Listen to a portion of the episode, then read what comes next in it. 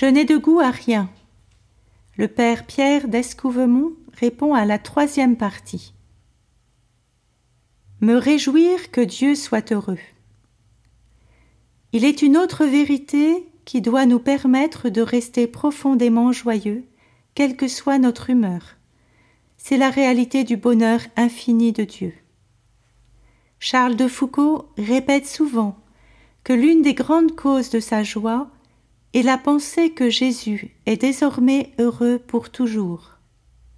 Quand nous sommes tristes, découragés de nous-mêmes, des autres, des choses, pensons que Jésus est glorieux, assis à la droite du Père, bienheureux pour jamais, et que si nous l'aimons comme nous devons, le bonheur du bonheur de l'être infini doit l'emporter infiniment dans nos âmes sur la tristesse provenant des maux d'être fini.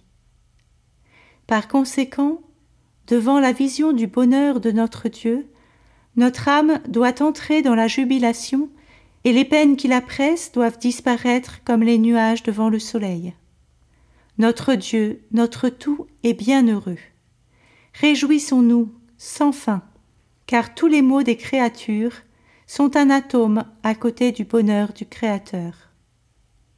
Lorsqu'un nouveau motif de tristesse monte dans notre cœur, réjouissons-nous comme Charles de Foucault, à l'idée que rien n'empêche Dieu, notre Dieu bien-aimé, d'être immensément heureux. Oui, nous sommes invités à nous réjouir de sa joie, à nous en émerveiller, à l'en féliciter.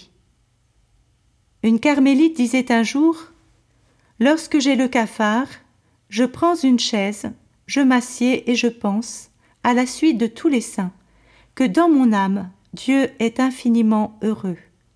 Alors la paix revient dans mon cœur. À suivre.